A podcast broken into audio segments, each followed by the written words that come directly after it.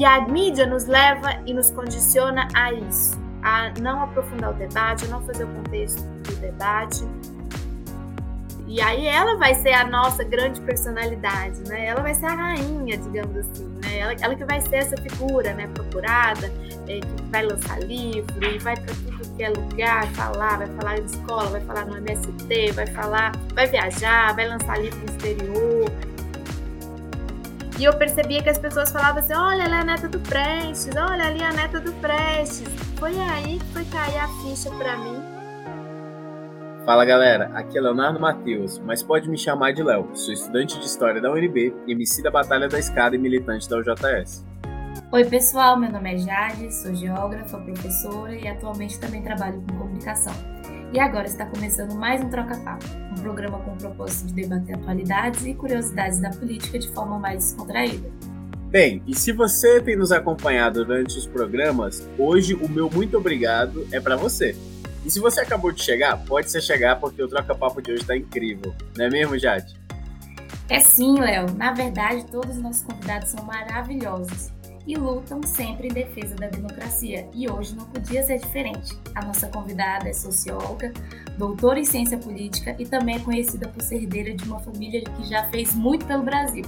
Você sabe quem eu estou falando, né, Léo? E Jade, claro que sei, a gente está falando dela, da Ana Prestes, defensora da democracia contra a retirada de direitos da população, neta de Luiz Carlos Prestes, o eterno cavaleiro da esperança, e de Maria Prestes Ribeiro. Pois é, Léo, ela é feminista, mãe de Helene e de Gabriela, além de ser escritora e autora do livro Infanto Juvenil Mirella e o Dia Internacional da Mulher, e parece que acabou de lançar um novo livro. A gente vai descobrir durante o nosso papo. Ana, a gente já apresentou bem? O que, que você acha? Sinta-se bem-vinda, viu? Chega aí, Ana. Oi, pessoal, Jade, Oi, Léo. Eu acho que sim, acho que eu fui bem apresentada. Tô até lisonjeada aí com, com a apresentação. Estou muito feliz de estar aqui com vocês. Obrigada pela presença. A gente vai começar agora e eu queria falar da sua trajetória. É, Ana, você tem mais de 20 anos no PCdoB, você nasceu em Moscou no período que seus avós Luiz Carlos Prestes e Maria Prestes eles ainda estavam exilados na União Soviética e com certeza a luta política iria fazer parte da sua vida. Mas qual foi o momento que você decidiu que essa luta também seria um caminho a ser seguido? Olha, o momento que eu decidi é, que a luta política seria muito presente assim na minha vida foi na, no meu ensino médio, quando eu era secundarista, em Goiânia. Eu estava na Escola Técnica Federal de Goiás e hoje é um instituto federal, né? Eles viraram Cefes, depois Instituto Federal. E eu participava do grêmio da minha escola. Então, eu já vinha de uma família em que a política era uma coisa muito pulsante, principalmente por conta da minha avó e do meu avô. Nasci numa casa de políticos, né? E muito pequena, por exemplo, eu participei é, da campanha presidencial de 89, primeiro ao lado de Brizola, meu avô apoiava Brizola, depois segundo turno Lula. Mas para valer mesmo, assim, internalizar que a política era uma coisa importante para mim foi quando eu era secundarista. Eu era da base da UBS e aí logo fui para o congresso da UBS também e me engajei na política. Irado, o congresso da UBS sempre revelando lideranças, né, para o Brasil. Mas, Ana, olha só, eu queria te perguntar um negócio que talvez seja até um pouco repetitivo e constante na sua vida. Mas a tua relação com o nome Luiz Carlos Prestes, né? E a força que, que esse nome traz para o Brasil. Eu queria te perguntar uma coisa, Ana. É, isso é mais para os ouvintes, porque eu também sei um pouco disso. Mas eu queria saber, você chegou a conhecer o Luiz Carlos Prestes em vida? Conviveu com ele? E qual é a memória, Ana, que vem na sua mente quando evocam o nome dele? Conheci muito, convivi muito com meu avô até o falecimento dele. Ele faleceu em 90. Eu convivi com ele até meus 12 anos. Eu e um bando de netos e netas, nós somos 25 netos e netas. Uh, e agora já somos um monte de bisnetos, né, bisnetas. É, então a gente convivia muito com ele. Ele deu muita atenção aos netos e às netas toda a atenção que ele não conseguiu dar para os filhos, porque vivia na clandestinidade, e muitos filhos só foram saber que ele era o pai depois de muito tempo, achavam que era um tio, uma coisa assim, porque com a clandestinidade não se podia revelar, é, e era um risco à vida vocês ter algumas informações, né, mesmo tão importantes como a questão de quem é seu pai, quem é sua mãe. É, então eu convivi bastante com ele, ele era muito querido com a gente, com os netos, com as netas, a gente assistia televisão com ele, assistia jornal, é, a gente participou muito com ele dessa campanha de 89, ele fez toda a campanha do Brizola em 89, de uma forma muito intensa, a casa dele era quase que um comitê assim, de campanha, então nós vestíamos as camisetas da campanha, participávamos das atividades, é, então, essa memória afetiva que eu guardo dele, misturada com já uma militância política, né? Mesmo a gente ali pequeno.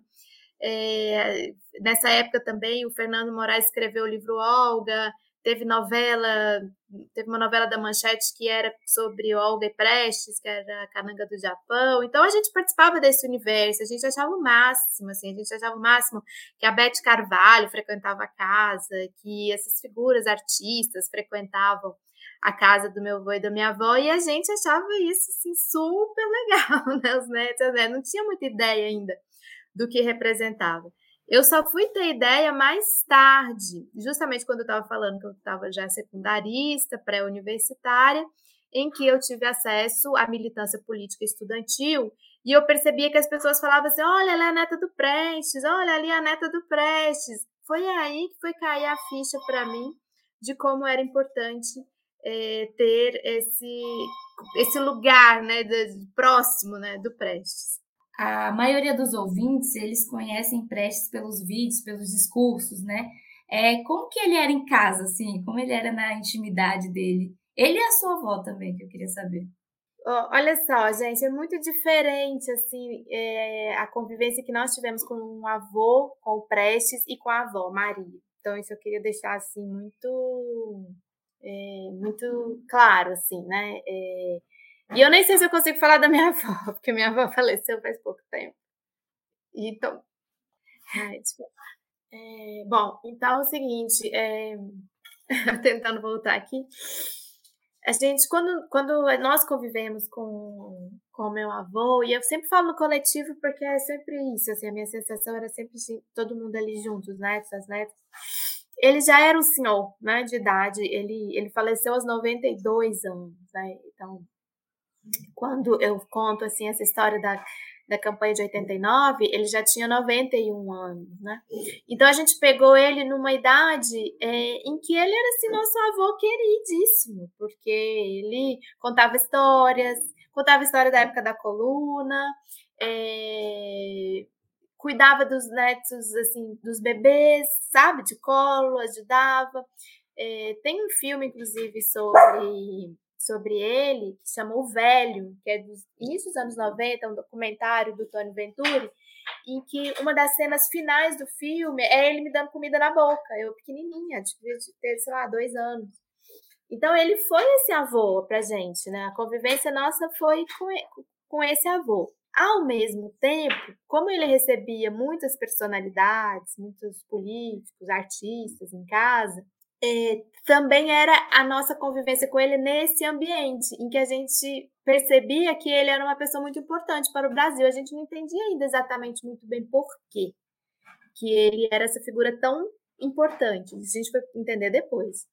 Mas a gente percebia que era muito divertida a casa dele, porque, sabe, eram, sempre tinha gente, sempre chegavam presentes para ele, é, então, e a gente usufruía daquilo, né? Chegava chocolate, chegava flores, chegava.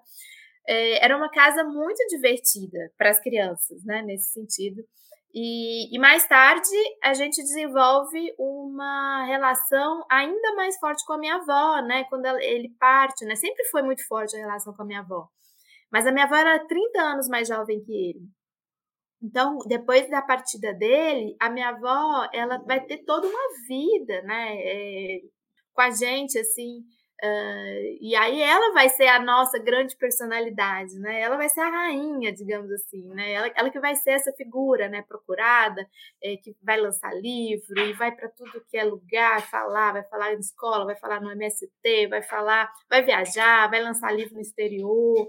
Então, aí é uma outra história, assim, é uma outra convivência de que é muito diferente, né? Porque nós já adultos, nós mães, pais dos nossos dos, dos netos que nós demos, né, é, dos bisnetos que nós demos para ela, né, Aí é uma convivência também muito diferente, assim, muito mais intensa. Ana, se eu não me engano, o último livro que você lançou foi Os 100 Anos da Luta das Mulheres pelo Voto. Esse livro foi feito a partir da contribuição de várias mulheres importantes para o Brasil e também de outros países da América Latina, inclusive Dilma Rousseff, né, a nossa primeira presidenta. Conta pra gente como foi realizar esse trabalho, qual a importância dele. Sim, olha, Jade, primeiro já te agradecer, você foi uma super parceira aí, né, com a gente quando lançou o livro, o Vini também. Quando eu pensei em 2022, vocês já perceberam, 2022 é um ano de muitas efemérides, né? Tem, nós vamos ter o bicentenário da independência, tem o centenário da Semana de Arte Moderna, um monte de coisa aconteceu no Brasil em 22. A fundação do partido, o centenário do partido é agora, os 18 do Forte de Copacabana, que iniciaram o movimento tenentista, e tem uma efeméride que eu, eu fiquei pensando, gente, essa aqui pouca gente vai lembrar, porque a história das mulheres ela é muito omitida na história em geral. Então, tem o centenário da Federação Brasileira pelo Progresso Feminino, que foi uma organização puxada principalmente pela Berta Lutz e outras sufragistas, e ela foi que puxou a luta pelo voto. Já havia uma luta pelo voto no Brasil, pelo voto das mulheres mas ela organizou essa luta, ela fez com que essa luta, aí elas faziam abaixo assinado, elas iam para o Congresso, até panfleto em cima do Congresso Nacional, elas lançaram de avião, ou seja, elas se organizaram mesmo, foram à luta pelo voto, né? E faz 100 anos. Então eu fiquei pensando nisso, gente, a gente tem que fazer um livro em homenagem a esse centenário aliado a isso, também teve 90, os 90 anos da conquista do voto, porque foi exatamente 10 anos depois, em 1932, que, através do Código Eleitoral, é inserido pela primeira vez na legislação brasileira o direito de voto das mulheres, votarem e serem votadas. Então, acabou de fazer agora, dia 24 de fevereiro, 90 anos dessa conquista. Então a gente organizou esse livro. Aí a primeira coisa que eu pensei é que a Dilma tinha que estar no livro, ela faz o prefácio do livro, porque ela foi a mulher brasileira que chegou no posto mais alto da República, virou, foi a nossa única presidenta, né, até agora eleita pelo voto popular, também a única impeachmentada e golpeada da forma como foi. E nós temos uma outra é, professora, a Flávia Birolli, aqui da UNB, que vocês, eu imagino que conheçam, que também faz um outro prefácio. Temos 13 autoras contando comigo, são 13 artigos, pesquisadoras, políticas, ativistas, mulheres que estão assim é, se dedicando a esse tema também. E temos a nossa editora, é ninguém menos que Manuela Dávila. Então, nós fizemos pelo Instituto E Se Fosse Você, a Manu cuidou de toda a publicação, edição, impressão, ficou plasticamente, graficamente, ficou lindo o livro. E é a nossa contribuição para esse centenário, para colocar aí 2022 também tem essas efemérides. Viva 100 anos. Ana, eu queria te perguntar um negócio que é sobre um pouco da sua relação com suas filhas, porque você é uma pessoa que a gente percebe que a política já chegou bem cedo dentro de casa, você também, pelo que eu percebi, se interessou também. E eu queria saber, me parece que você iniciando sua trajetória no movimento estudantil fica um pouquinho de legado para suas filhas? Elas seguem esse caminho? Eu sou muito agarrada com as minhas meninas, né? Então, quem conhece sabe. É, tanto é que a gente faz muitas coisas é, juntas, né? Nós fazemos muitas coisas juntos. O meu primeiro livro infantil fiz com elas, que é o Mirella e o Dia Internacional da Mulher. Fiz mesmo com elas, assim, a escrita, a, as conversas com a ilustradora, a arrecadação de fundos para poder rodar o livro. A gente fez uma campanha que eram, assim, era eu e elas, vídeo. Depois a gente rodou o país juntas também, é, divulgando o livro, lançando o livro. E o livro foi feito sobre um dever de casa da minha filha mais velha, da Helena, que era que a professora perguntou por que, que existe um Dia Internacional da Mulher. E a gente percebeu que não tinha livro para crianças sobre isso, respondendo essa pergunta. E aí a gente falou, vamos fazer um livro, porque outras crianças também devem ter essa pergunta. E nós fizemos, e, e elas, assim, desenvolvem no ritmo delas, do jeito delas, na geração delas. Aprendo muito com essa geração delas. Uma, tem, uma vai fazer 16, a outra vai fazer 12. É, aprendo muitas coisas com elas, assim, sobre é, como, como lidar com a política. E coisas, às vezes, que surpreendem. É, por exemplo, na eleição de 2018, quando o Bolsonaro foi eleito, é, e nós da esquerda, aquele primeiro dia, aquela segunda-feira após a eleição, né, do Bolsonaro, foi foi muito impactante, né? Eu senti que ela foi muito impactante, ela deixou a gente meio para baixo, né? E aí eu tô assim, no meu celular, a Helena me manda uma, uma foto delas, né? Que segunda-feira, na no intervalo, todas de mão da, mãos dadas, acho que algumas estavam de preto. Ou seja, elas conseguiram reagir menos de 24 horas depois do resultado eleitoral. De uma forma que nós, eu não me vi reagindo assim. Foi impressionante.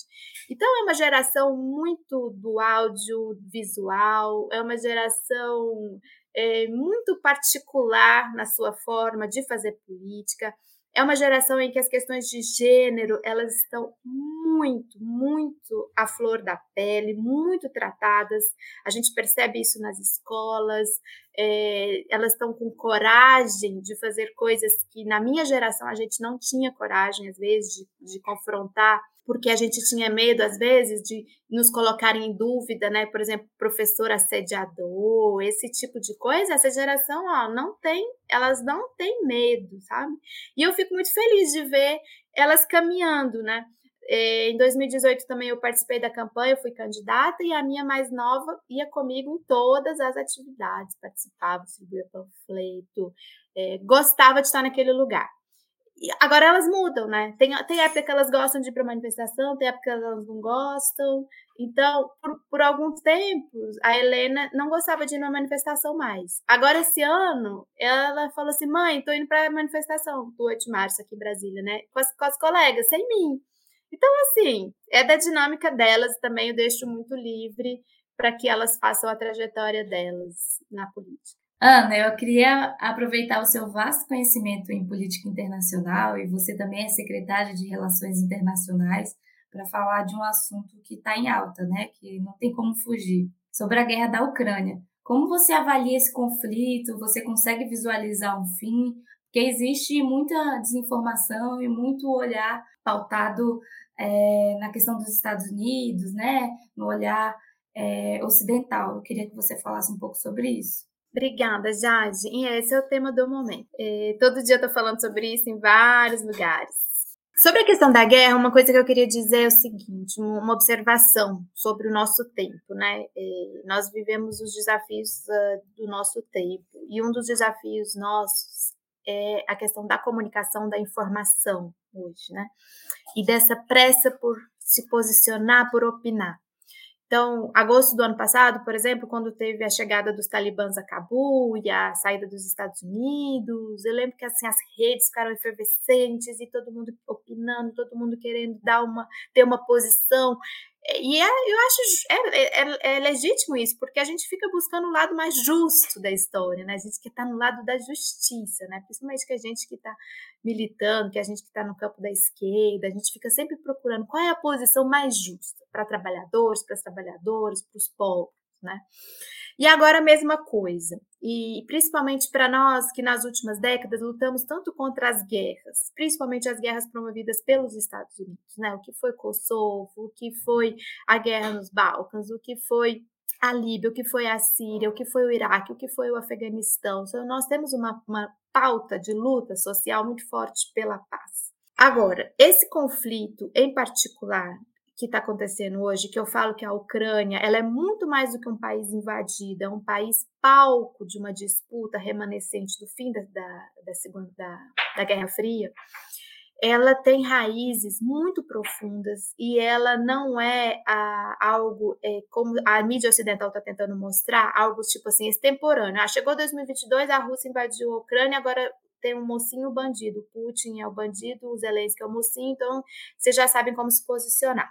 E, e, a mídia nos leva e nos condiciona a isso, a não aprofundar o debate, a não fazer o contexto do debate e a, a descontextualizar a guerra. Então, uma das, é, uma das coisas que a gente mais tem feito é tentar contextualizar esse conflito dizer que ele não aconteceu do nada, ele é mais um episódio de uh, o acirramento de um, um, conflito que começou lá em 2014, tem toda uma história de 2014 para cá, tem toda uma história de avanço da OTAN sobre, em direção à fronteira russa.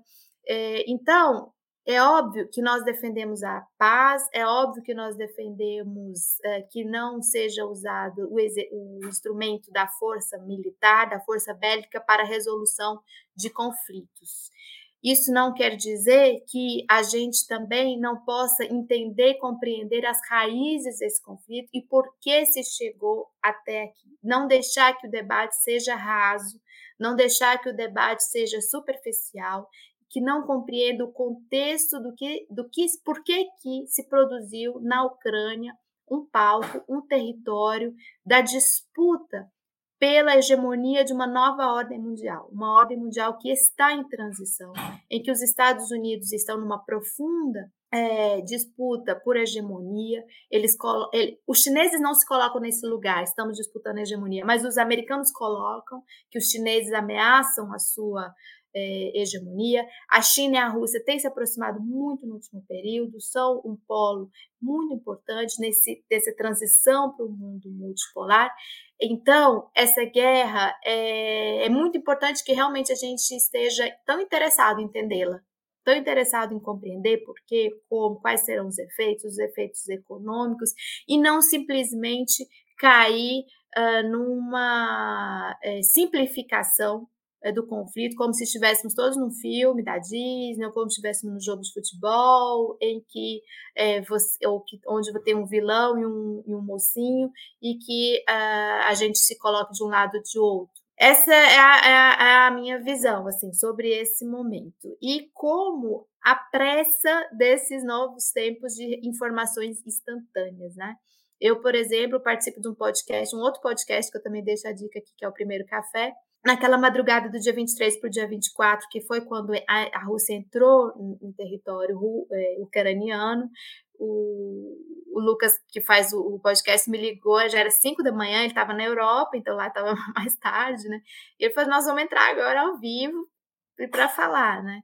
Sobre essa entrada. Então, assim, a instantaneidade né, da, da, da, da, informação, ela é muito diferente do que era um tempo atrás, né? Um tempo atrás as coisas eram um pouco mais lentas, né? Você observava com mais tempo para já é, opinar. Hoje em dia, não. É, aconteceu lá, todo mundo aqui já está sabendo, já está opinando. Então, isso nos coloca numa situação bastante é, de, de, de, de alerta no, no sentido de estar bem informado, né? De estar bem informado, não se deixar é, informar apenas pela mídia ocidental. Ana, esse conflito ele tem uma característica, acho que muito contemporânea, que é a questão da cobertura em tempo real, né? A gente vê uma diferença, né? Parece que existe um pouco de um teatro, né, dentro dessa guerra também. Eu queria te perguntar um pouco sobre isso, como você enxerga o uso da mídia nesse momento sobre a guerra, principalmente a mídia ocidental.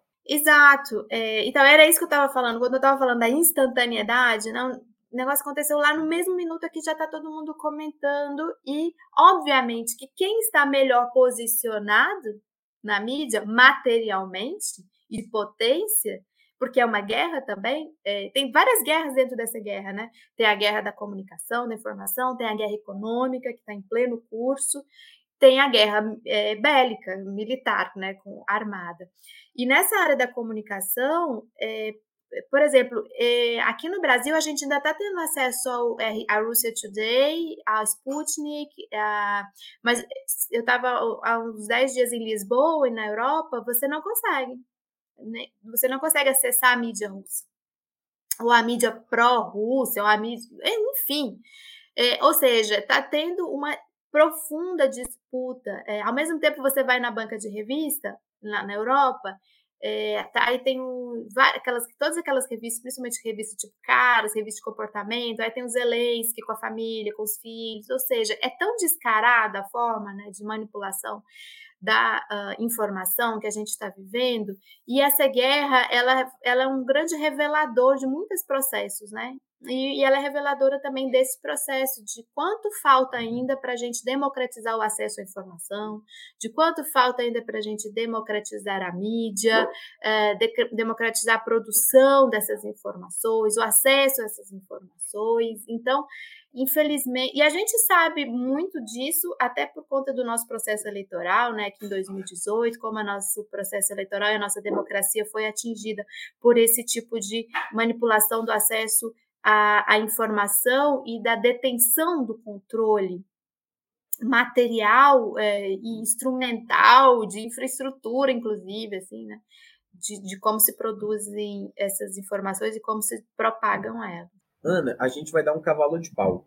É, vamos conversar um pouco sobre candidatura, eleições e Brasil? Você foi candidata. E olha só, você também foi secretária de Educação, você é uma pessoa que tem no currículo aí também uma carreira acadêmica forte. E eu queria te perguntar, Ana, você percebe que todas essas tarefas e cargos que você já assumiu encontraram muitas dificuldades por conta do machismo? Ah, sem dúvida nenhuma, sem dúvida nenhuma. Isso que também me, me mobilizou sempre a, a, escrever sobre questões de gênero, escrever sobre questões de mulheres, né, desses livros que a gente tem feito. É, uma observação que eu tenho por trabalhar com parlamentares mulheres, com candidatas mulheres, é, dos, dos uh, diversos desafios que nós mulheres ainda temos para estar no ambiente da política, né? É, ele vem ele vem de várias frentes, né? Ele vem da família, que, que, que fala que você, qual, é o seu lugar né, na sociedade, ele vem da própria escola, em que você socializa as crianças a partir de uma perspectiva de gênero, em que meninos e meninas têm papéis diferentes. Ele tem, ele vem também de quando você entra no, quando você está dentro de um partido, se você tem é, acesso a, a, espaços de poder dentro desse partido, de decisão é, desse partido, se você vai ser candidato, se você vai ser uma candidata prioritária, se você vai receber recurso. Então, foi preciso, por exemplo, um tribunal designar que 30% do fundo partidário, do fundo eleitoral, seriam para fundo eleitoral seria para mulheres, para que realmente a gente conseguisse deslanchar a presença de mulheres na Câmara dos Deputados. Houve um crescimento substantivo entre 2018, entre 2014 e 2018, é, e é muito fruto do dinheiro, do recurso, né? Você sabe quando há prioridade, quando tem dinheiro, né? É, então, nós mulheres, nós enfrentamos esses desafios na política todos os dias, do micro para o macro. O micro é o, o, local da reunião, o horário da reunião, o formato da reunião, é, se, é, se, ela, se, ela, é pensada pensando o, o, contexto cotidiano das mulheres, e se ela vai ser possível elas irem, é, se essas mulheres têm acesso à formação é, para política, porque muitas vezes os homens eles já se formam mesmo é, a partir de, de, uma, de uma formação que é dedicada a eles desde lá atrás, né, desde o nosso século XIX, para que eles tenham mais habilidades, né, para que eles estejam mais à vontade nesse ambiente. Enfrentei muitos desafios por ser mulher em vários ambientes em que eu estive, e quanto mais alto é, o nível de poder decisório de um espaço, né, você vai galgando alguns espaços né, dentro da política ou, ou no ambiente de trabalho, que seja, mais vai afunilando a presença uh, das mulheres e, e, mesmo as poucas mulheres presentes, o que elas são cerceadas ali na sua ação, de diversas formas, das formas mais sutis às formas mais descaradas, assim, mais uh, evidentes. evidentes. Assim. Ana, é, eu queria puxar desse assunto um, um, um papo que é o seguinte: em 2018 a gente percebeu um lado conservador, machista, extremamente reacionário no Brasil mas eu sinto que essa mentalidade ela perdeu um pouco de espaço na figura, na, no cenário político, no cenário público. E eu queria te perguntar, você sente que houve uma mudança de lá para cá? O cenário está mais progressista, que as mulheres têm tido é, um pouco mais de voz, conseguido, é, de certa forma, abafar todo esse terror que o governo Bolsonaro coloca? Você sente que as mentalidades do Brasil ficaram um pouco mais progressistas nesses últimos tempos? Não, muito. Não sei, posso estar enganada, mas eu acho que ainda não. É, eu acho que está muito forte ainda o pensamento é, conservador. O que houve foi é, um embate, né? Houve um embate ao longo desses últimos anos de dois campos, né? E e pela completa ineficiência desse governo, né, facilitou inclusive muito para o nosso campo, para constrangê-los, né, de uma certa forma. Então você percebe esse episódio que nós tivemos recente do deputado que é um deputado dessa, desse, desse, desse campo conservador aí, que emergiu nessa onda conservadora que elegeu Bolsonaro, esse episódio da ida dele à Ucrânia, os áudios vazados, você percebeu um certo constrangimento do lado de lá, digamos assim, que há um pouco tempo atrás não sei se eles teriam, né? É, isso tem muito a ver, Léo e Jade, também com a, com a postura da mídia. O Brasil é muito manipulado, a opinião brasileira, pública brasileira é muito sequestrada pela mídia, principalmente pela Globo, por essa mídia hegemônica. E essa mídia hegemônica tá anti-Bolsonaro, ela tá anti esse governo, ela se colocou nesse lugar, né?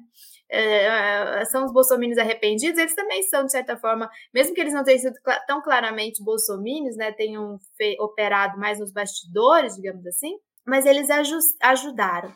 Agora, se você for ver, ver no, do ponto de vista prático, é, nenhum deputado, nenhum deputado foi caçado, por exemplo, na Câmara, por, por nenhum tipo de é, desrespeito, assédio, nada feito contra as mulheres. A gente teve esse caso da Isa Pena durante esse período. É, a gente tem uma pauta ainda muito regressiva na, na Câmara e no Senado no que diz respeito aos direitos das mulheres. Os direitos das mulheres estão sendo ameaçados. Vamos ver como vão ser as eleições de 2022. É, uma coisa que a gente precisa cuidar muito nessa eleição é da votação para o Congresso, que, porque hoje nós temos o pior Congresso de muito tempo, no sentido de pautas regressivas e retrocesso, é agenda conservadora, e que eu penso que ainda está muito forte na nossa sociedade. Eu, é, não vejo assim um arrefecimento, eu vejo mais um constrangimento deles do que de fato é, uma já uma mudança de peso é, nas consciências, né, ou de, de da, da, da opinião pública, realmente, ainda temos uma agenda muito conservadora. Temos mesmo. E aí a importância de votar em mulheres, né? Em 2022, eleger mulheres progressistas, mulheres que defendam a democracia, não mulheres como Damares, que também representam um certo retrocesso, né? Ana, a gente vai para nossa dinâmica final e é um joguinho que a gente faz que é uma ideia e uma palavra. Eu vou falar uma palavra e você vai falar a primeira coisa que vier na sua mente. É bem rápido. Posso começar, Jade? Pode. Bora lá. Ana, inspiração. Sufragismo. Mulheres. Coletivo. Uma música. Elis. Luta. Comunismo. Eleições. Igualdade. Família. Maria. Uma saudade. Vó. Bolsonaro. Retrocesso. Férias. Praia. 2022. Lula. Muito bom, gente. Essa foi Ana Prestes. Gente, fico muito feliz da gente ter uma convidada como a Ana aqui hoje. Eu acho que a gente não só conseguiu crescer e ter uma aula aqui de vários elementos, vários conteúdos, como a gente conseguiu sentir um pouco aqui, na minha opinião, Ana, eu senti um pouco aqui do que você trouxe da sua família, né? Desse carinho, desse convívio que você teve no seu lar desde cedo. Eu achei isso assim interessantíssimo. Então, eu quero agradecer demais a sua presença e dizer que, ó, queremos te convidar já para uma segunda temporada, viu? Ana, muito obrigada pela participação. Foi um prazer conhecer melhor sua história de luta, sua militância, que você permaneça trazendo força e coragem da mulher brasileira. Eu, como mulher, me senti muito orgulhosa de estar próxima a você, de conhecer sua história, de ser representada por você, porque eu sou sua eleitora, né? Então, eu espero que você tenha gostado do nosso papo e que você venha mais vezes. Tá bom, obrigada, gente. É, Estou muito emocionada ainda com a partida da minha avó, então é difícil. Tranquilo, a gente sente também. A atividade ainda me lembra muito ela. Então é isso. Obrigada.